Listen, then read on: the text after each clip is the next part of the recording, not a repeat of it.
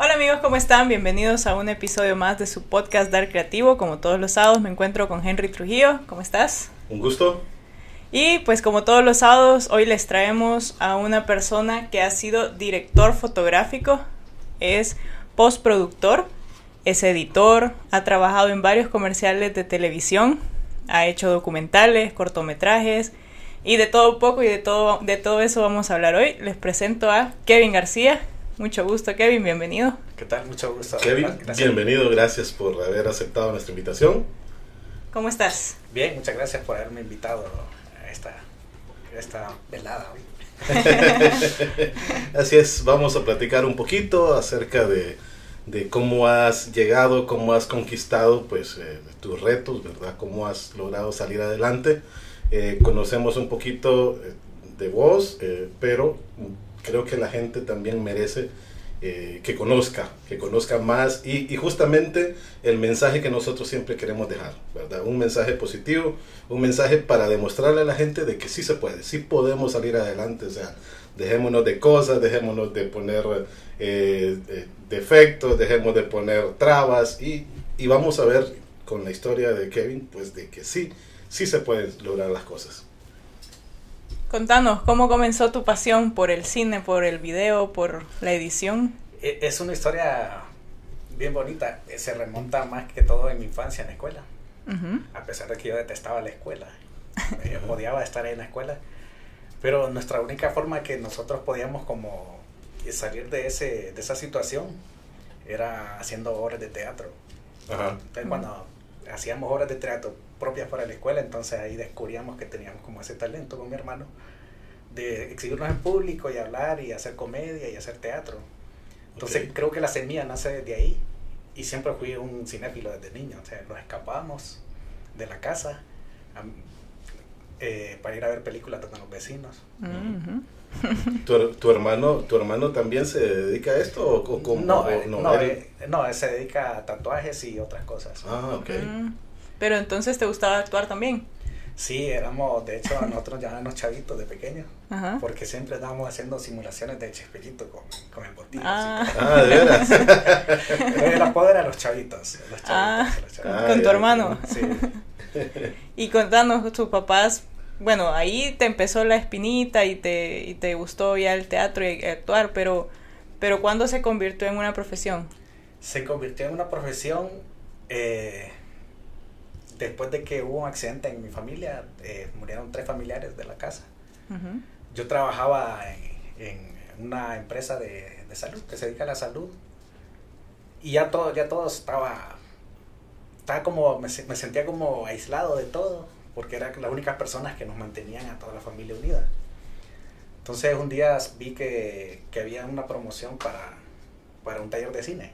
Uh -huh. Entonces, pero valía 700 dólares hace como 10 años. Y mi situación en ese momento era para pagar ni siquiera 100 dólares, pues ya uh -huh. 700 se imagina. Entonces me arriesgué, lo tomé.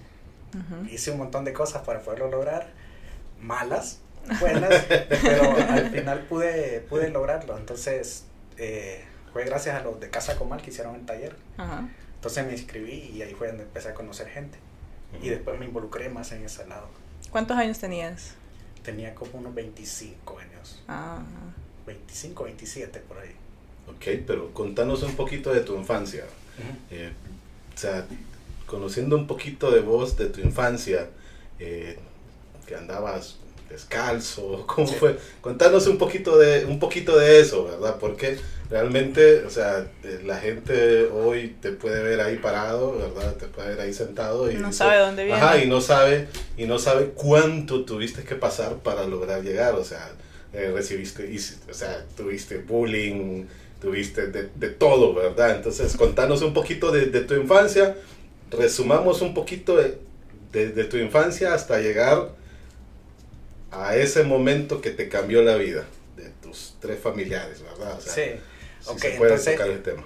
Eh, todo inició desde que mis papás se separaron por uh -huh. cuestiones, por conflictos de, de, adultos y nosotros estábamos pequeños, yo creo que tenía unos tres años, cinco años. ¿Solo no, tenés un hermano o tenés más? Éramos tres hermanos, son, éramos, sí, éramos -huh. tres hermanos, dos varones y una hembra. Okay.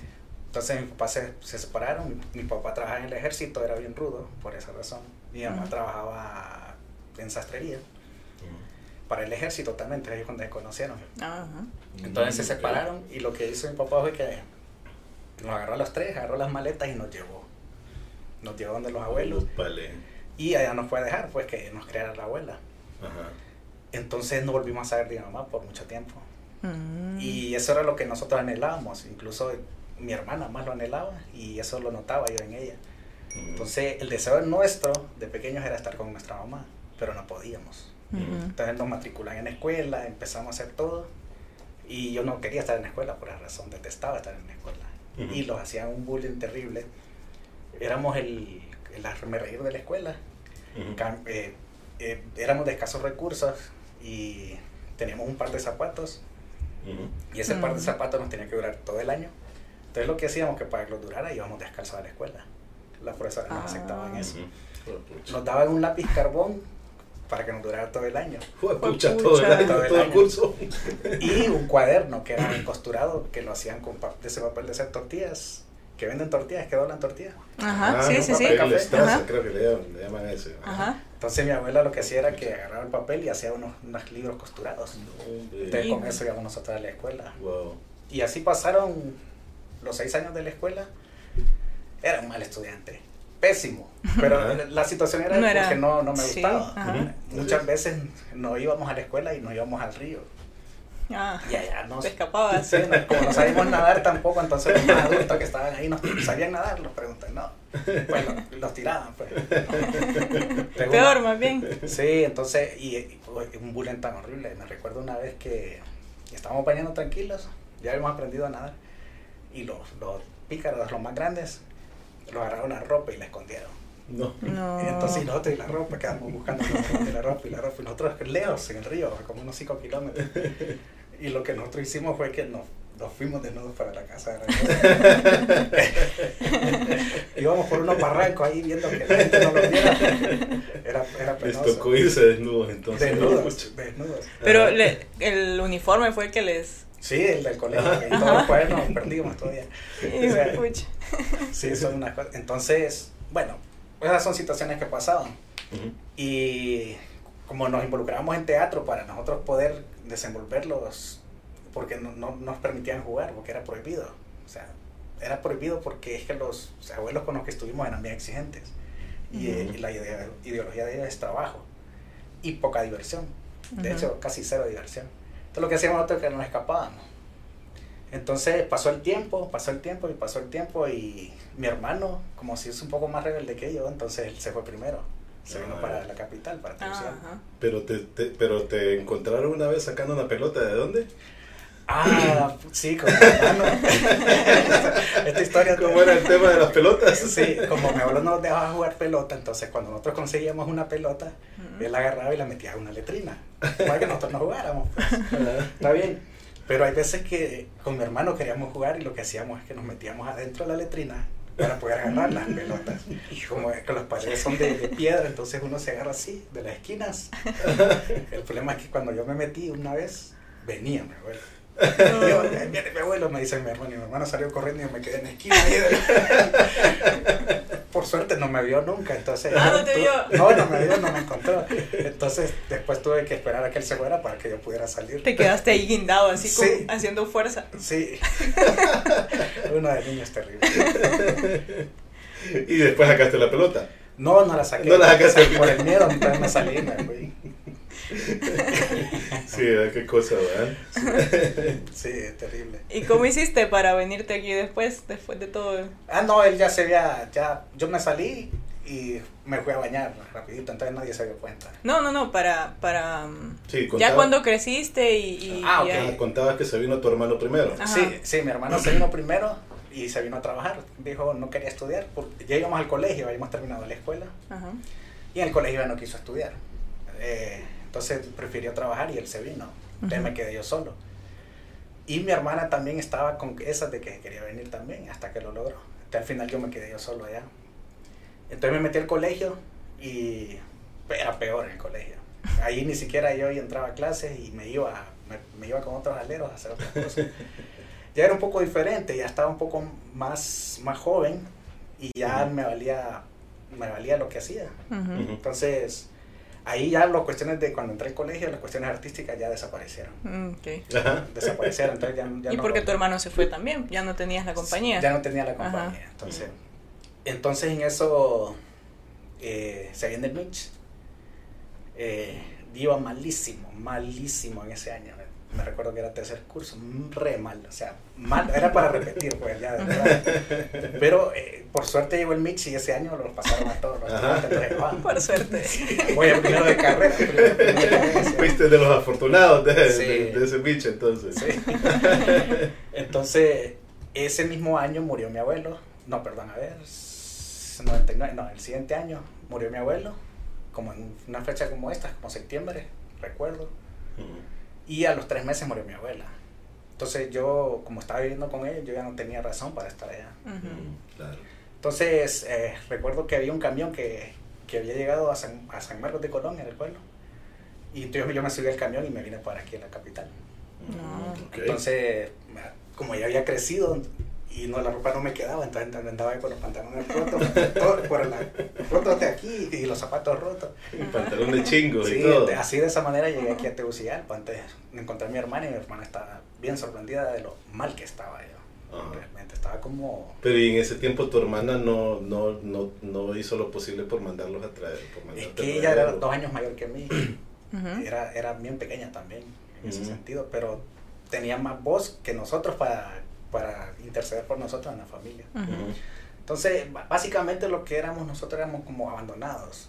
Así nos miraban el resto de las familias, eh, los huirros esos. Entonces, a nadie le importábamos, entonces yo tampoco me preocupaba por nadie. Ojalá no vean esto. Pero entonces, ¿te viniste con qué plan? El plan mío era encontrar a mi mamá, vivir con mi mamá. ¿Pero tuviste comunicación con ella? No, en ningún momento. Cuando yo vine, ella no estaba aquí en el país, estaba en El Salvador. ¿Pero cómo sabías? Me dijeron cuando llegué aquí ah, que, ella no estaba. Porque eh, mi hermana sí logró vivir con ella y mi hermano vivieron con ella. Ah, Entonces cuando yo me vine, me fui a vivir con mi papá. Entonces con mi papá fue, fue bien difícil porque nunca me había creado con él. Intenté coincidir con él y fue bien difícil. Más bien terminé peleándome a golpes con él duré seis meses, creo, me metí al colegio, al central, y, seguía con el mismo plan de que estaba en el pueblo, no, no quería estudiar. rebelde, o sea, no era tan rebelde en realidad, sino que no tenía interés en hacerlo. Y nadie, detrás de mí, nadie se preocupaba de que yo lo hiciera. Exacto, nadie se, no tenía Sí, no tenías apoyo en realidad. sí, entonces decidí no, no, entrar y como me peleé con mi papá a golpes, bien feo. Entonces me fui bueno, ahí empezó otro, otro momento bien difícil, porque me tocó dormir en la calle muchas veces. ¿Y tus hermanos no te apoyaron? Ellos vivían aparte. Ellos ya tenían su vida. Sí, eran, eran cosas aparte ya. Entonces empecé a vivir en un taxi que estaba abandonado. Nadie se daba cuenta. Después dormía en el bus de un vecino que tenía una ruta. Dormía en el bus, entonces estuve varios días así durmiendo en la calle. ¿Te dio chamba de cobrador ahí? Me dio chamba de cobrador el, el dueño del bus, pero duré medio día porque era malísimo para eso. no podías cobrar. No podía cobrar, o sea, siempre me faltaba dinero. Nunca podía cobrar. Era malísimo y realmente no me gustaba, no lo que yo quería. Mi visión era otra. Realmente yo lo que quería era como... En ese momento era como vivir con mi mamá, que era como un sueño que yo tenía. Pero quería hacer cosas grandes, tenía mentalidad de hacer cosas grandes. Entonces era bien difícil por la situación en la que estaba. Estaba viviendo en un taxi o en un bus eventualmente. Entonces unos vecinos, que los conocía desde infancia también pequeños, eh, me dieron posada en su, en su, cuarto. Era un cuarto como de dos por dos. Y vivíamos cuatro ahí. Pucha. o sea, habían tres de ellos y cuando me llegan a mí a vivir eran, eran cuatro. Entonces estábamos en el momento jóvenes de 16, 17 en el pleno momento de la pandilla, ¿se imaginan? Sí, claro. Se imaginan. Entonces, mis mejores amigos eran pandilleros. Y como yo no tenía nada a veces que comer, recuerdo que había un pandillero que él se iba a su casa y de su almuerzo me daba su plato de comida para compartirlo conmigo. Sí, es como su familia. Sí, eh, uno se cuida de, ese. La cuestión es que en aquel momento la pandilla no era tan delictiva, sino que era como un problema de barrio y el baile. De joder, el, de... breakdance y, los, enemigos del barrio, pues. Entonces no era tan... No era tanto de robar y de delincuencia. Sí, entonces cuando ya miré yo que que ya se iba poniendo feo lo de las pandillas, que era como robar y, ya lo tomaban en serio, entonces ahí, entonces como, ok, no, esto no es lo mío. Ah, bueno, tuviste, ajá, tuviste la madurez de, dejarte. es más, eh, pasaron por varias cosas bien feas en cuestiones de que nos andaban persiguiendo por un dinero que se perdió. Uno de los colegas con los que yo vivía se había robado un dinero. Uno de los colegas. sí, se había robado un dinero, entonces como vivíamos todos en el mismo lugar. A todos les caía. A todos los caía. Hijo de pucha. Entonces era bien difícil. Ah. De eso costó salir. Tuve que irme para otro lado, esconderme un tiempo. Porque nos andaban siguiendo. Pues. O sea, no sé si era a mí. Sí, pero igual estabas estaba con ellos. Pero no me conocían a mí. Entonces nunca voy a saber si realmente me andaban buscando a mí. Lo que sí pude hacer fue contar el dinero. Ajá. ¿Y, era buen billete? Uy, sí, como un millón de lempiras. Uf, con razón siguiendo. con razón, me andaban siguiendo. Sí, fue una locura. Yo, y de hecho, los, los compañeros compraron un apartamento en efectivo. Y cuando pasó todo el problema ese, nos fuimos a vivir al apartamento. Yo me fui a vivir con ellos también. Seguía todavía con ellos. y de ahí eh, se me prende la chispa otra vez de, de decir, o sea, no voy a estar con estos todo el tiempo. Ya tenía como 18, creo, iba a cumplir 18. Y decidí otra vez volver a estudiar. Mm. En ese momento para mí de volver a estudiar fue que me separó de, ese, de, ese, de esa situación bien como bien encerrada, que no, hay, no se miraba futuro, no se le miraba... No se podía salir de ahí. Pues, sí, estaba hundido, ¿eh? Sí, entonces lo que hice fue que me, me perdí, me fui de todo el mundo, me perdí de mi familia, nadie sabía nada de mí. Me fui seis meses, busqué un trabajo, estuve en una, trabajando en una bodega y ahí estuve. Ah, pero antes de eso me metí a trabajar en, en pintura. Ah, ok. Entonces yo hacía rótulos y pinturas de Coca-Cola y todas esas cuestiones. Y íbamos por todo Honduras. Eso fue un trabajo que me gustó bastante porque aparte de ser artístico, iba conociendo. Entonces ya e, ese trabajo a mí me estaba sacando de la situación que ya estaba. Eso fue lo que me sirvió para irme a buscar un cuarto para vivir yo solo y meterme al colegio posteriormente. Pero qué interesante, qué interesante de que decís que no, no fuiste el mejor estudiante. No que, que, no fue el mejor y todo, pero aún así siempre anduvo buscando estudiar. Decidió volverse. Ajá, ajá decidiste, no fue como que ah, no, me importa estudiar y ya, ahí lo dejaste todo tirado, sino que siempre anduviste como, como regresando al, al, estudio. Sí, siempre tuviste esa espinita de superación, ¿verdad? Sí, no, es que, es que realmente a mí sí me gustaba, la clase que más me gustaba incluso en el colegio era química, pero no me servía de nada, pues. Cuando estuve en el central, por ejemplo, para que miren el, nivel de, atención que tenía en el colegio, en educación física, un, vecino me prestaba sus tenis para poder yo hacer clases de educación física. Al final se enojó, me quitó los tenis y yo me aplacé en la clase. Entonces, son situaciones que ya no estaban en mi control. Porque yo no podía. ¿Qué hacía? Entonces, por eso, por eso y muchas razones me terminé saliendo del central que fue lo que me llevó a vivir en la calle un tiempo. Ya cuando ya decidí yo agarrar otra ruta, fue cuando empecé a trabajar en, sí, en la bodega que les mencioné. Y ahí me metí al colegio y terminé siendo el mejor de la clase. Mm, era, ¿Volviste al central? Era no, no, no, me metí en uno que se llama San José del Pedregal. Ajá. Mm, y era tan bueno que mis propios compañeros me pagaban para que les enseñara les clase. Wow, eras tutor también. Sí. Entonces terminé, terminé, enseñando de las materias que yo hoy mismo iba aprendiendo, porque es que me mentalicé de que yo tenía que terminar, sí o como diera lugar. Entonces terminé y terminé siendo el mejor. eso fue lo mejor que me gustó, porque al fin sentí yo que me iba a graduar por mi propio esfuerzo. Ajá, exacto. Ese, ese valor agregado, creo que nadie lo puede sentir como yo lo sentí. después de haber vivido en la calle, de haber Ujú, dormido Después de en buses. tanto esfuerzo. Sí. Sí. Entonces ahí eh, pasó un tiempo, estuve bien. Eh, me- después me metí a, a- pues me pasé de, del bodeguero. Primero fue de pintor de rótulos, después de bodeguero. Cuando ya me graduó me meto en administración de una ro- rotulera Ujú. que hacía rótulos. Entonces hacía rótulos y hacía la contabilidad. Pucha. solo. Ajá. Ah, pucha. Y los fines de semana era guardia de seguridad. Wow. Entonces me iba de, de maravilla, o sea, no, no me sentía, me sentía en un buen momento que ya controlaba mi vida. Ajá. Y en ese momento no tenías contacto con tu familia, ¿o sí? Empezaba a llevarme con mi familia porque me andaban buscando. Mm. Pero yo no sabía que me andaban buscando hasta que me, Ok. hasta después que me encontraron me dijeron, digo, ¿qué te pasa? Te andaban buscando desde hace tiempo. Ujú. Mm. No sabía que la... ¿Qué les importa? sí, o sea, Ajá, sí, es feo, suena feo Sí. decirlo, pero... Pero era lo que sentía vos, pues. Sí, o sea, yo realmente estuve sin mi familia, solo con mis abuelos, todos los 16, Toda tu vida. 17 Sí, años. nunca te, nunca te hicieron. Y caso. yo no, no pensé que me iban a, a preocupar por mí, entonces empecé como a abrir las puertas en ese sentido y acercarme un poco más. Entonces me fui a vivir con mi mamá un tiempo y no, tampoco podía con ya era diferente, que cuando uno va creciendo, va creciendo con, con esa rebeldía, ¿va? De, de- de Con joven. mañas. sí. Entonces no pude vivir con ella tampoco, porque es que ella era una persona bien complicada. Y, Mm. De hecho, ella desde que nos dejaron, solo tuvo una pareja más Ujú. y después no se volvió a casar porque ella era, era bien delicada. Ah, era bien Súper complicada, sí. Ok.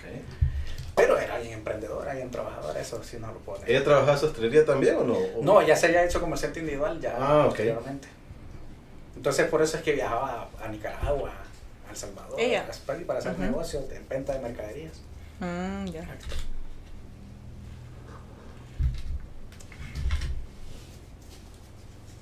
Ok, entonces, ¿y cuando, bueno, en ese entonces tenías, cuando ya te iba, que era guardia de seguridad, que, cuando, ¿cuántos años tenías ahí? Ya, ya, Ya, estaba grande. Ahí tenía como 19 años. Ay, 18. todavía estabas pequeño. Sí, 18, 19. Y me gustó porque como lo hacía los diseños, ya no los hacían en la pared, sino que lo hacía en la computadora. Ya los hacías digital. Ajá, Ajá. Sí, Sí. entonces me gustó lo de la computadora y aprendí a hacer diseño y entonces me pasó algo ahí bien gracioso también y fuera de la ley. Ajá. Llegó alguien y me dice, mira, necesito un favor, necesito que me hagas esta revisión de vehículo, ¿me puedes ayudar? Señor, voy a probar. Me quedó idéntica. idéntica. Y, y decía yo, "¿Cómo es?". entonces esa persona le recomendó a otra, y entonces volvió a esa persona y esas, entonces estaba yo haciendo cosas que, que no me gustaban. hacía, mira, hacía revisiones de vehículos, partidas de nacimiento, título universitario. Ya, para, para que vean el nivel de, picardía. Sí, tampoco me gustó, ¿va? y decía yo, esto no, esto no es lo mío, esto no es lo Pucha, el, el mal te anduvo siguiendo por todos lados, Sí. Es que eh, sí, es bien extraño porque es que lo que pasa es que uno en estas situaciones de necesidad eh, hace cosas sin querer que cuando uno ya se da cuenta ya está montado en la burra. Ya está subido, sí, exacto. Entonces esas cosas no me gustaban, entonces al final lo que hice fue que me salí del trabajo y entonces esa fue una forma para que no, no volviera a contactar a este tipo de personas. Ujú. Incluso era tan bueno con esos diseños que 10 años después me seguían llamando. Qué bueno, qué Sí. interesante, la verdad. Sí, pero entonces, ¿cuántos años tenías cuando, bueno, cuando hiciste, cuando ya llegó la oportunidad de hacer este curso, este, este, estas clases? El, el curso de cine ya cuando tenía como 25 años, como 26 años. Ya habían pasado como 10 años. ¿Y cuándo das el primer paso ya en- en- ya en este tema de la producción, en este tema de, de ya decir voy a escribir? Sí, ¿Cómo? Contanos. para entrar a esto del cine y de la producción audiovisual fue un poco complicado para mí, porque cuando yo estaba trabajando en la- esta compañía de, de- de salud, tenía que pagar yo a cualquier lugar eh, los 700 dólares que costaba el curso, Ujú. y yo no podía pagar. ¿El curso era aquí, en Honduras? Sí, se hacía aquí en Honduras, Ajá. Pero yo no tenía el dinero. Y, y en el periódico estaba bien sencillo, ¿va? Eh, los que quieran estudiar se agarran estudiantes, personas que les guste el cine. eso lo hago esa acotación porque después lo voy a contar más adelante. Ajá. Decía, estudiantes que quieran entrar a estudiar cine, bueno, me llama la atención. Entonces, en, la- en el trabajo que yo tenía estaba la cooperativa que hacía préstamos. Préstamos le llamaban ellos eh, de consolidación de deuda. Ajá. O sea, yo tenía que llevar un estado de cuentas que tenía una deuda en, en cierta compañía y ellos me la pagaban y yo la pagaba en la cooperativa. Mm. Sencillo. Ujú, Ok. El problema era que para yo poder hacer esa, ese, ese estado de cuentas tenía que pedirlo a casa a, a Guatemala y me la tenían que mandar la original firmada. Y ellos no me la iban a mandar nunca. Nunca, porque yo no estaba matriculado todavía. O sea, no tenía ni una deuda con ellos. A ellos solo les interesaba que yo pagara, les demostrara que había pagado en el banco y ellos ya me accedían al curso. Pero hacer el trámite y un cipote de, de 25 que no tiene nada de, de conocimiento de producción audiovisual, no, no lo iban a hacer, Ujú. creo yo. Bueno. Entonces me ocurrió algo. Primero, lo primero, eh, eh, me había conseguido una moto igual en la cooperativa y la quise vender por el precio del, del que valía el curso. Ujú. Entonces fui una, fui una semana antes del cierre del, del billete, pero el dinero de la moto me lo daban dos semanas después. Lo de la moto, Pucha. negativo. Ajá. Entonces me ocurre hacer un estado de cuentas de la experiencia que ya tenía de hacer papeles falsos. Entonces me inventé el, estado de cuentas. Decía, "Eh, esta compañía dice que Kevin tiene esta deuda, fírmese y hágase. Oh, Pucha. Y le hago la firma y lo hago membretado y lo hago, lo hago un sobre, todo lo bueno y lo llevo a la cooperativa. Juan, man, escúchame. Y lo llevo a la cooperativa y me han aceptado el, el, el estado de cuentas Ajá. y me han emitido el cheque. Ajá. Ajá. Me, han- me han emitido el cheque a nombre de la compañía guatemalteca. Entonces yo feliz y contento. Eh, obviamente no haya he sido correcto lo que haya hecho, pero yo decía, pero si este, esto que estoy haciendo es para endeudarme a mí mismo, o sea, no estoy afectando a un tercero. Ujú. Eh, lo pensaba de esa manera. pues. Ajá. ¿Hace cuánto fue eso? Eh, hace como, como 12 años, 11 años. Ya no, hay, 11. ya no hay ya no hay peligro legal en No. conté esto. Ya, ya, ya no lo van a traer. Pero espérenme, el, el chiste es este. Voy al banco y el banco me dicen que no aceptan cheques a nombres míos, sino que tienen que ser a nombre de la empresa. Ay, Dios. Ento- perdón, no, me No. lo hicieron a nombre de Guatemala, que yo no lo podía depositar porque no está, tenía que estar a mi nombre. Mm, sí. Entonces voy yo y, y voy a traer a la cooperativa y le pregunto, no, pero es que los tienen que mandar una nota donde le autoricen a usted que usted puede cobrar el cheque. Hijo, pucha, sí, allá en Guatemala. Sí, Ajá. pero yo no podía mandar una nota diciéndoles que me están dando un cheque para ellos con mi nombre. Sí, o sea, y se ve raro. Pues. Entonces lo que hice fue que hice otra nota donde la empresa guatemalteca me autorizaba a mí de forma legal poder hacer el cheque a mi nombre para poderlo cambiar. y así fue, lo hice. Y fui a la cooperativa y me dieron el nuevo cheque. Entonces, ya con eso fui y pagué la matrícula de, de la producción audiovisual. Y te quedaste con la moto. Mi- y me quedé con la moto. Pero fue bien difícil porque al haber hecho eso me endeudé mucho más de lo que podía. Mm. Y eso creo que fue un error que pude haber cometido. Era un juego económico que estaba haciendo. O sea, estaba pagando la moto, estaba pagando la deuda Ujú. y las clases de, la, de, de ese, de ese taller eran de 4 a, a 9, algo así. Y yo salía a las 6 de la tarde. Entonces tenía que negociar con la, con la empresa que yo trabajaba de cómo iba a hacer yo para poder salir a las 4. Entonces ellos me propusieron hacerlo deducido del salario. O sea, me iban a deducir. dos Ah, horas esa, esas dos horas. Ajá. Me iban a hacer las dos horas. Pero eso era peor porque salía con menos dinero. Sí. Sí. Entonces, pijudo, entonces lo acepté, me metí y el primer día que fui al taller no sabía nada, no sabía qué hacer, estaba nervioso, ahí como estoy ahorita. Ah, Y lo, lo chistoso era que cuando nos presentan a todos el primer día y estaban como siete más, siete personas más, más que mí. Y decía el primero, yo me llamo tal y tal persona, trabajo en que director de cámaras de Televicentro. Fue pucha. Todos tenían, segundo- todos tenían experiencia. Sí, entonces dice, yo me gradué en la Unitec de producción audiovisual y tengo una productora que se llama esto y eso. Pucha. Y después el siguiente, yo trabajo en un canal de televisión y mi experiencia es esta y hago cine también. Y yo, yo no quería que me, me, me dijera que presentarte. Ajá, sí. Entonces, al principio dije yo, bueno, yo soy contador, les digo, Eh, y todos empezaron a reírse, ¿va? Porque estaba tan nervioso que dije que yo era contador. Entonces, hey, contador, cada vez que me encuentro me llaman así. Es el contador. Entonces el apodo. Y no, me forcé y lo terminé el taller. Y de ese taller me llevó uno de los maestros, me llevó a trabajar en la primera película de asistente de cámara, que Ah, era qué cool. toque de queda. Ajá. Ajá. Entonces ahí fue como mi paso inicial para poder entrar a, a este mundo. De hecho, ¿Con quién fue que, te, que fuiste a Denny Godoy me llevó. Denny Ujú. Godoy? Sí. Denny Godoy me llevó y me llevó a trabajar en toque de queda de Vito Suazo. Ajá. Ujú. Entonces esa fue mi primera experiencia en una película. Estuve en toda la película en asistente de cámara. Pero la película se grababa de noche. Pero yo tenía que ir en la mañana a trabajar a la, a la empresa de salud. Mm, pucha, Entonces tenía como un traslape de ir allá y ir allá. Entonces andaba como zombie los últimos días. Ajá. Sí. Porque eran como... ¿Y sí, cuánto duró el curso? El curso duró tres meses. Ah, bastante. Se Ujú. empezó como en octubre y terminó como en diciembre. Ujú. Mm. Y el, el- se hicieron unos cortometrajes como, como resultado del taller. Entonces, eh, realmente ahí fue mi primera experiencia en, en producción audiovisual, que fue como en el 2010. Sí, 2010. Ujú.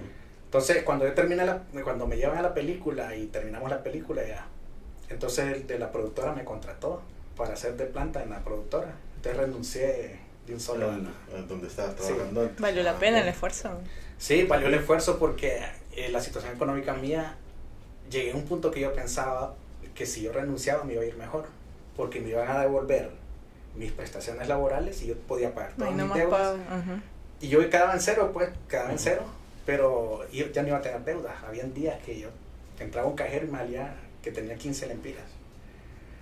Sí, Sí, qué, qué difícil. Varias veces de las que me fui, eh, se me acababa la gasolina de la moto y como no tenía que comprar, la dejaba botada. Una vez la dejé botada en el bulevar de, de Fuerzas Armadas, enfrente del Banco Central, que no estaba el. Banco Central, Ajá. y dejé la moto botada una semana ahí. Una Pucha. semana. Porque no la podía, no tenía dinero para ir a Ajá. sacarla, porque no podía comprar.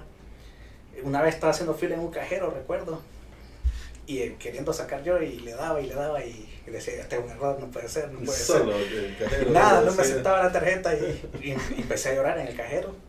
Y estaba un señor atrás de mí y me dio 100 lempiras. Ay, no, Me dio, me dio tanta pena con él que no pude decirle ni gracias. Y bueno, ojalá si él viera esto algún día y supiera lo agradecido que estoy. ¿no? Sí. Sí, qué difícil. Y otras veces me recuerdo en el, en el cajero de VAC que está aquí, perdón. En el cajero que está aquí enfrente del, del materno también, Ajá. Que era el que me quedaba más cerca. Ahí también me puse a llorar una vez ahí en el cajero porque no, no tenía cómo sacar dinero. Sí, qué difícil, ¿no? Sí. Sí. Una situación Sí. bien difícil, por- Ujú. pero la cuestión era por la cuestión económica, la deuda que yo me había generado a mí mismo. Ujú. Ujú. Entonces fue un esfuerzo que yo dije, esto lo tengo que valorar mucho. Y en ese momento yo me había metido a la U, ya llevaba unas cinco clases creo, de informática, pero no pude terminar la U. Era, la situación precaria que tenía era demasiado complicada para que yo tuviera tiempo y dinero para Ujú. poder yo continuar con la universidad. Para poder costeártelo. Entonces lo que hice yo fue que dedicarle 100% a la producción audiovisual Ujú. y es lo que hoy en día me... Ujú. ¿no? Qué increíble, qué historia tan me deja impactada realmente porque es una historia que, que te conmueve, pues, o sea, el, el hecho de que, de que hayas de verdad sufrido tanto y, y que te hayas superado vos mismo, pues que te hayas Sí. salido de las malas compañías, que además esas compañías pues de cierta forma también te ayudaron en su momento, pero que, que increíble que lo hayas superado y que te hayas metido ya, que tengas tu, tu carrera forjada gracias a todo tu esfuerzo, pues. Sí, sí, sí. No, Sí, te- y que, te y que súper no, y que no, debi- no decidiste seguir la línea, pues, ¿verdad? Sino que eh, del renglón que ibas te, te saltabas, pues, ¿verdad? Y, y- eso quizás es lo que hoy te tiene en esta posición, pues, ¿verdad? Luego, pues, eh, ya comenzaste a, a la parte de producción. Contanos un poquito de esta parte, eh, ya de los cortos, ¿verdad? De, de- de ya cuando comenzás a participar internacionalmente, ¿verdad? Ya, ¿qué se siente? ¿Qué sentí pues, después de haber sufrido todo eso? De haber pasado tanta situación de que Sí. llegaste al cajero y, y lo que y te tiraba, cada vez te tiraba eh, transacción no válida o no sé qué rayo. Y contanos ahora un poco de esa evolución, de esa evolución cuando vos ya diste el salto y, y cuando ya pasas al, al, grado, al grado internacional, pues, ¿verdad? Sí, eh, cuando yo ya empiezo a trabajar fijo en la productora, en la primera productora, eh, fue bueno por un tiempo, porque estaba el proceso de postproducción de la película. Entonces yo no sabía editar nada. Nada, nada, nada. Pero a veces, eh, a veces no, no, llegaba el editor porque era independiente. Entonces yo hacía algunas cosas en, la, en el proceso de la, de la, producción de la película. Entonces, lo que yo siempre apasioné desde niño era como hacer películas. Ser el director de cámara y el director de fotografía. Entonces siempre, ese era como mi objetivo, el que yo andaba buscando en esto. Pero no podía hacerlo directo porque este, ser director de fotografía es bien delicado porque uh -huh. es un compromiso serio. Sí, es un compromiso. Sí. Es un compromiso serio. Entonces, uh -huh. yo empecé desde cero. Me metí a jalar cables primero. Uh -huh. De jalar cables, agarré la computadora para hacer algunos cortecitos y así iba evolucionando. Entonces, me volví experto en editar. Bueno, pero, pero ¿y el curso de qué era entonces? Producción no... en general. Me daban desde producción, edición, dirección de fotografía. ¿Pero aprendiste algo de, pues, de edición o no? Sí. ¿Te sabías al menos lo básico? Sí, lo básico. Lo básico pero no era como para decir que no iba a era editar. profundidad. Sí, fueron tres meses. Sí, no ibas, a, no ibas a editar una película con el curso, Sí, obviamente. claro. Ajá, sí. Entonces, eh, eh, eso, entonces empecé a editar. Me salí del trabajo porque la, las reglas del trabajo que estaba habían cambiado y me querían pasar a contabilidad. Y yo decía, sí, me salí huyendo de eso, porque voy a regresar a eso. Entonces, mejor agarré una computadora que está ahí y me fui. Ajá. Me fui. Ni siquiera les dije para dónde iba, me fui. Es que yo soy bien. Cuando me ven bien chisposo, tomo decisiones, las tomo inmediatamente. Entonces me fui para otra productora. -huh. me llevo, bueno, el mismo Denis que me llevó a entrar a este mundo de audiovisuales, me llevó a trabajar en otra productora de asistente de cámara, no en edición, sino que uh -huh. también siempre en asistente de cámara. Y bien, le gustó al de la productora porque era bien chispa que, y se me miraba la intención de querer hacer, aprender, aprender uh -huh. las cosas. Entonces me contrató de planta, pero para edición. Entonces ahí empecé a editar. Y no, continué y trataba de hacer todos los, los, días algo diferente y algo novedoso. Es más, en ese momento que yo entré, eh, la producción audiovisual la hacían chilenos, argentinos, uh -huh. venían gente de otros países. Sí, no, no Entonces ellos venían con idea de ver todo lavado, el, el, la imagen se miraba como lavada, que es el logaritmo hoy, se le llama logaritmo. Uh -huh. Entonces, de, eh, pensé en un momento, esto ya, ya me tiene aburrido. Metámosle otras cosas, hagámoslo uh -huh. más colorido. Uh -huh. Entonces empezamos a hacer cosas coloridas. Uh -huh. Y ahí fue donde yo me metí más entonces en la teoría del color y la psicología del color. O sea, ya solo no me quedaba en edición, sino que lo que estaba editando que sobresaliera de, de, visualmente. Entonces me metí en el rollo de hacer incluso animaciones 3D y, y cromas en azul. Y de, los, de todos esos trabajos, el que más me gustó fue uno de Kia, que, pues, que de la luna. Uh -huh. Hicimos un Kia que estuvo en la luna. Ese fue un trabajo novedoso porque nadie se había atrevido a hacerlo aquí, al menos okay. aquí en Honduras, y era diferente. Pues. Uh -huh. Entonces nosotros apostábamos por lo diferente. Siempre. Okay. No, qué cool. Pero entonces, contándonos de los cortometrajes, has participado en muchos festivales, ¿verdad? Y, sí. y has ganado, y has sido seleccionado, bueno, fuiste seleccionado cineasta Talents en el Festival de Guadalajara, México, en el 2020, el año pasado. Sí, sí, sí, sí, estuve, competí ahí eh, en, la, en la, bueno, no es una competencia en sí, sino que a varias personas que se dedican al medio y, y, y mandan su currículum, entonces ellos lo, lo, lo seleccionan. Uh -huh. Entonces es como una competencia, pero para, para el local. Uh -huh. Entonces sí quedé seleccionada en dirección de fotografía por el proyecto de, de Latinoamérica con Amor. Uh -huh. que así sí. se llama el cortometraje de Latinoamérica con Amor. Y no, estuvo súper bien. Se hizo el, el, taller este y, pero ese fue el último de los que de los que, de los que has hecho sí entonces hecho. pero de los primeritos que hice fue por ejemplo Mali con Diego uh -huh. y ahí lo, como yo estaba editando entonces yo hice la full edición y color y ese fue el que salió ganador de, en edición ese año yo gané en edición en el Heraldo, en el Festival de Cortometrajes. Ah, okay. ¿En qué fue, año fue eso? Ese fue el 2000. No me acuerdo ahora mismo. no recuerdo. Uh -huh. Pero debió, debió, ser como 2013 o 2014, uh -huh. creo. Uh -huh. Era como el segundo festival del Heraldo. Y ahí gané en edición. Yo no me lo esperaba, la verdad. Porque no, no era como mi objetivo, era como. No era como ganar algo sino que era hacer cosas y, cosas que estuvieran bien. Entonces me, me le metí 100% a ese corto y al final el resultado estuvo muy bien y el jurado lo vio y le gustó y lo calificó como ganador. Entonces gané esa, esa vez como primera vez y después ya me gustó. después ya quería participar. y ahí ya quería participar. Y, y de hecho, el siguiente año participamos y volvimos a ganar. Pero esa vez ya fue compartido con, con otro colega que se llama Ariel. Entonces ganamos edición compartida ya había ganado dos veces seguidas por dos cortos. Edición, eh, ganaste también de edición en, en, en cuál? En, Soy, en Soy, ajá. Soy. Y bueno, esos cortos no participaron internacionalmente. pues, el posterior que hicimos, sí lo hicimos. Entonces, ese corto eh, yo estuve produciendo, fui el director de foto, hice edición también, compartida, y ese ganó mejor cortometraje posteriormente en el Heraldo. ¿Cuál? ¿Ausente? Ausente. Ajá. Entonces ese quedó ganador, ese corto. Entonces me está yendo súper bien en los cortometrajes. Sí. Y a nivel internacional, eh, ¿cuál es el que, ausente, ausente tuvo ausente. tuvo como cinco participaciones internacionales. Estuvo en India, estuvo en Londres, en Estados Unidos. Y después hicimos desde, desde Latinoamérica con Amor, que tuvo fue el que, el que más alcance ha tenido y ganó mejor guion en, en Londres también. Mm, wow, historia, sí. Bueno, vamos a invitar al público a ver desde Latinoamérica con amor, ¿verdad? Así es. Sí, está bien dicho. Gracias. Listo. Entonces disfrútenlo.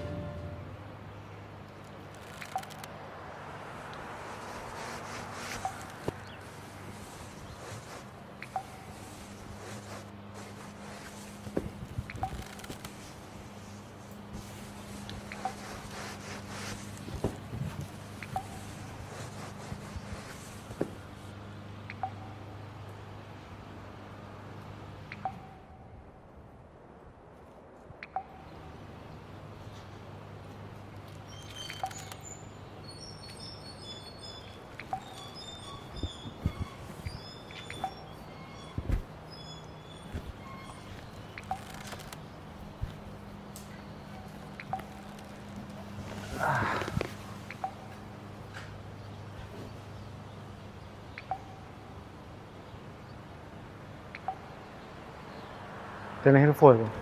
No, vos se lo quedaste. No, yo te lo devolví cuando veníamos de vuelta. No, yo te lo di cuando veníamos de vuelta.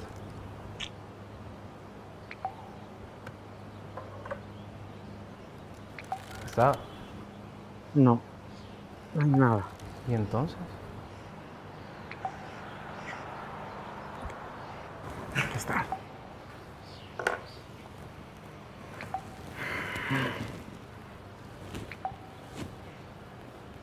Qué verga de calor. Ese lenguaje Hijo de puta más mal educado este. Pero hoy que fuimos a comer sí estaba haciendo un calor insoportable, José. Yo no soportaba. Y es que, puta, no sé, sentía el vapor de la gente, pues. Pero valió la pena. ¿Te gustó, ah? Así como sos vos, dudo mucho que hayas estado ahí antes. Yo sabía. Pero ¿cómo? Mira, es que yo tengo una teoría. La comida es en sí misma un placer, ¿va? Una necesidad. Es como, como una razón de vivir, una motivación. Y en lugares accidentados, con realidades fuertes, la comida juega un papel fundamental. Imagínate la guerra. Vos podés tener el ejército más bélico, con los hombres mejor entrenados y con el mejor armamento. Pero si no tenés las razones necesarias, se van a ir debilitando poco a poco. Porque el hambre viene. Obliga a la gente a hacer lo que sea. Y no solo a la gente, a todos los seres vivos. Porque la comida es como, como la fuerza vital que mueve al mundo. El combustible. Es el maná para los seres vivos. Ajá. Pero ¿por qué la comida callejera es particularmente tan deliciosa? No sé. Mira, normalmente las preocupaciones de limpieza y de higiene suelen desanimar a la gente para comprar la comida en la calle. La gente piensa que la falta de refrigeración es sinónimo de desaseo. Por su parte, el vendedor normalmente suele trabajar con productos frescos precisamente por la misma razón. Pero cuando vas a un restaurante, vos das por sentado que el lugar es higiénico, ¿ah? ¿Pero alguna vez has entrado a alguna de sus cocinas? No, nunca. ¿Alguna vez te has preguntado cómo procesan los alimentos? Por supuesto que no.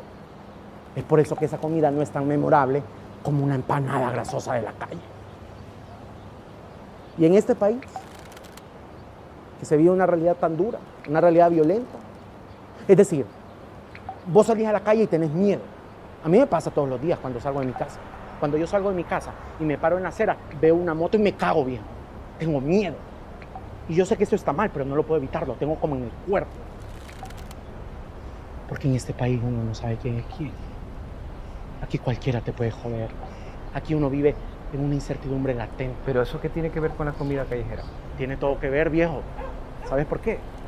Porque uno vive en un borde. Entre salir de tu casa y no saber si vas a regresar. ¿A qué te obliga eso? A vivir al límite. Toda la gente tiene esa misma sensación. Hasta el taquero vive su vida al límite. Porque él no sabe si va a regresar a su casa al final de la noche. Hasta en la comida se refleja la violencia y el peligro. Por eso digo que mientras más peligroso el barrio, más delicioso el taco.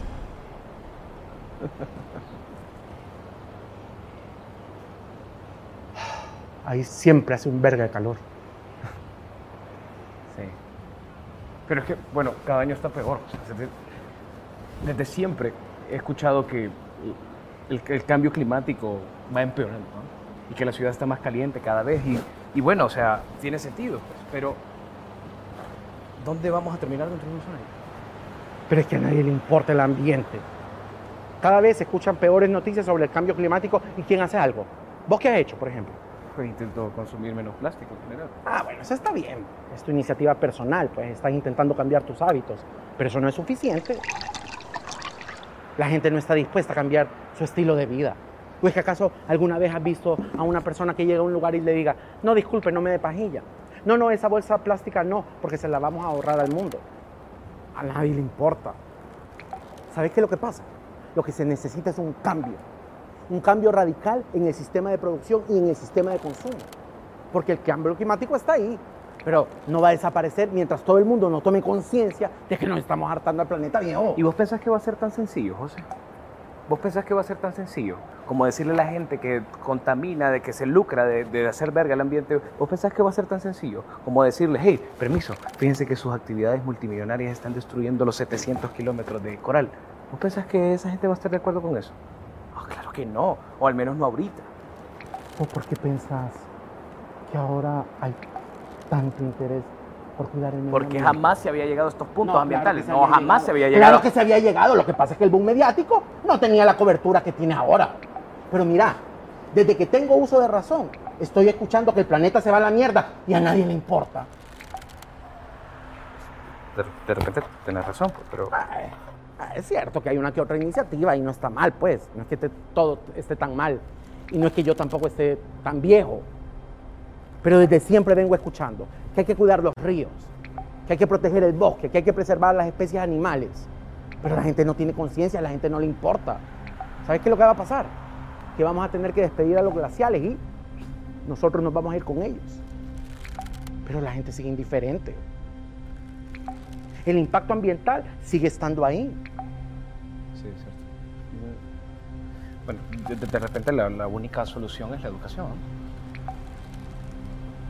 La educación siempre ha sido la solución a la mayoría de los problemas. Pues, es decir, si tenés una educación consciente que realmente tenga una incidencia en la gente, en ver cómo desarrolla su manera de no contaminar el mundo. Es decir, no tiene que venir una fundación a resolver nuestros problemas, José. Una solución bastante cómoda para la gente. Ellos, eh, nos corresponde a todos y todas hacernos cargo de nuestras mierdas, pues. Claro.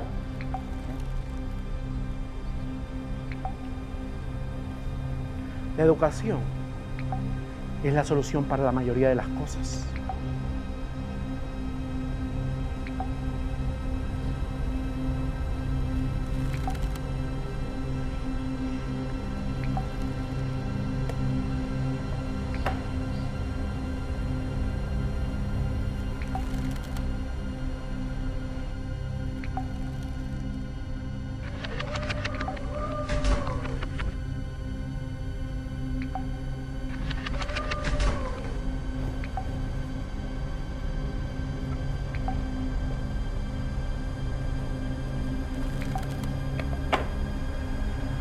Me tocó ir a traer un cerote en un lugar todo hecho pija. ¿Sabes qué fue lo que vi? ¿Adivina? Una vieja pendeja que manda un cerro de basura delante de los niños. Puta, y es que esa vieja no se da cuenta que esa mierda le hace daño a sus hijos. Que les puede dar cáncer. Solo una educación que genere conciencia es la solución para todo esto.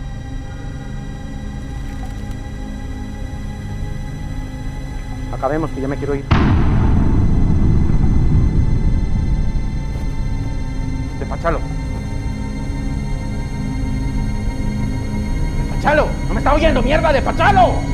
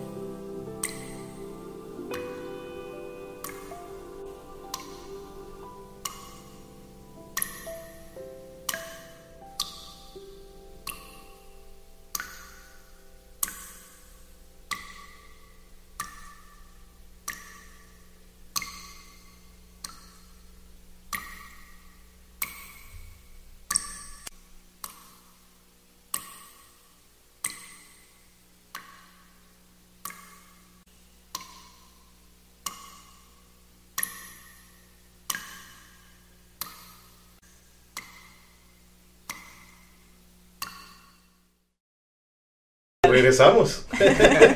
¿Le Muy gustó? bueno. ¿Le gustó? Muy bueno. Sí. Ahí vamos a pedirle a la gente que, que de sus comentarios, muy buen, muy buenos cortos, ¿verdad? Y han sido premiados pues internacionalmente. Ahí vamos a dejar los links para que puedan eh, verlos. eh, Los cuatro que tiene hasta ahorita. tienen. Ajá. Exacto. Bueno, de hecho, estos son los personales, va. Pero yo he trabajado en más cortometrajes que han sido premiados. Les voy a Mm. contar otra anécdota, no sé si la puedo decir. Dale. El primero es, es eh, Todo Bailado de Yurek. Estuve en asistencia de cámara número 2 y hice la dirección de fotografía para un pequeño segmento. Eh, ese corto quedó seleccionado en Cannes, en el Free Corner. Ah, pucha. Y Bien. yo era, el- yo, bueno, de hecho, yo era el editor hasta cierto punto. Hasta cierto punto. Porque en el póster final no aparezco yo. Ajá. esa razón. Ah. Ay, no te sacaste. Entonces, ese, ese es uno. Está Negra Soy de, de Laura Bermúdez, Ujú. que ganó, ha ganado dos veces, creo, no, no, no recuerdo a dónde. Ahí solo hice color. Ujú. Eh, también he trabajado en películas como La Condesa, que va a estar ahora en cine.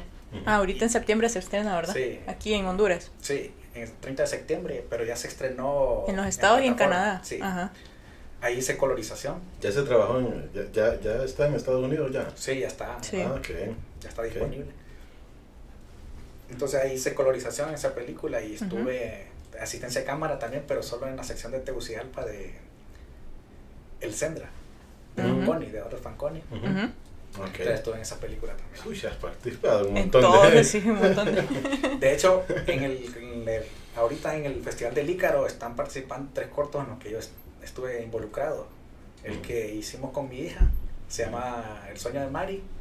Está participando como corto experimental. También está Mortal de Enrique Medrano. Ahí hice asistencia de edición. Ujú. Y el otro es. ¿Cuál es el otro? No me acuerdo. Hay tres cortos ahorita. que- Entonces, sí, eso es, es más que todo me he dedicado al, al full a la producción. O sea, ese ha sido ya mi vida, esa es mi vida y esa va a ser. Ahora mismo me volví a matricular a la U, Ajá. pero lo que quiero estudiar es física. Física. Ah, Ah, te- ok, ok. todavía tenés la espinita. Ajá. Sí, pero esto ya, esto, yo había entrado en informática, pero ahora me monté a astrofísica. Ajá. Ya, ya, ya está decidido. Qué Ay, bueno. qué cool. Excelente. Otra Te locura felicito. más. Sí. Te felicito. ¿A dónde, a qué países has, has visitado con tus cortos? ¿Has, has visitado con... ¿Has ido? ¿A Solo el de México. ¿Al México? más. Sí, A Guadalajara. sí. Bueno, no fui en realidad. Es que lamentablemente se inició la pandemia en ese punto Ah, y todo se, 2000. so- Sí, todo se pospuso. Ajá. Pero eso es lo que se hizo en línea, entonces eh, somos como los talent que no fuimos talent. Digo. Sí, Ajá. qué triste. Sí. Eh, entonces, ¿estás casado? ¿Tenés hijas? Sí, ¿Tenés estoy hijos? casado, llevo 20 años casado Ajá. y, y tengo tres hijos. Tres hijos, qué cool. Qué bonito, qué de, de hecho, una mi historia hija- grande. De hecho, mi hija es compañera mía universidad ahorita. Ah, ¿te metiste con ella? Sí. Ah, ok. ¿Y ya están grandes entonces? Ella tiene 17. Ah, ¿y los otros? Ella es la mayor. Ella es la mayor. Mm, qué cool. Lo bueno, los vas a inspirar con tu, con tu historia de vida. Sí. Kevin, ¿qué mensaje le darías a, la, a, a nuestro público? ¿Verdad? O sea, creo que no hay mucho que decir después de la historia que, que acabamos que de nos has escuchar. contado. Sí. Pero, pero si hay algo que vos podás decirle a la gente, pues es bienvenido. Bueno, lo que le puedo yo aconsejar en realidad es que no se queden atrás en, en un sueño. Si tienen un sueño, al menos deberían de hacer el intento de buscarlo. Porque todo es posible en esta vida. Todo es posible. Entonces, eh, seguir trabajando y seguir luchando y dar todo. Y ser buena gente.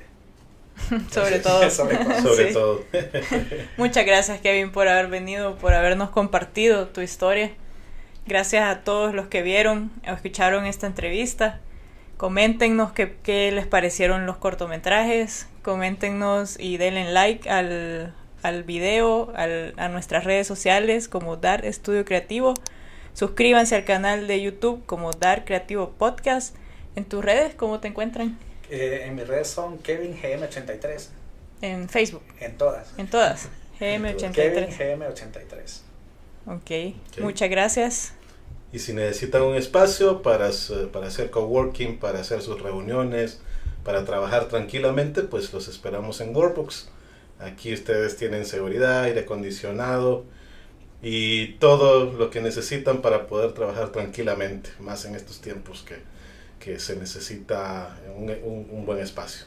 Si es que la- eh, ahí aparecen las, las redes y aparece el link por si quieren saber más de, de Workbox. Muchas Kevin. gracias, Kevin. Muchas gracias, un placer haberte tenido, ¿verdad? Y haber escuchado tu historia, ¿verdad? Esperamos que esto pues inspire a muchos. Sí.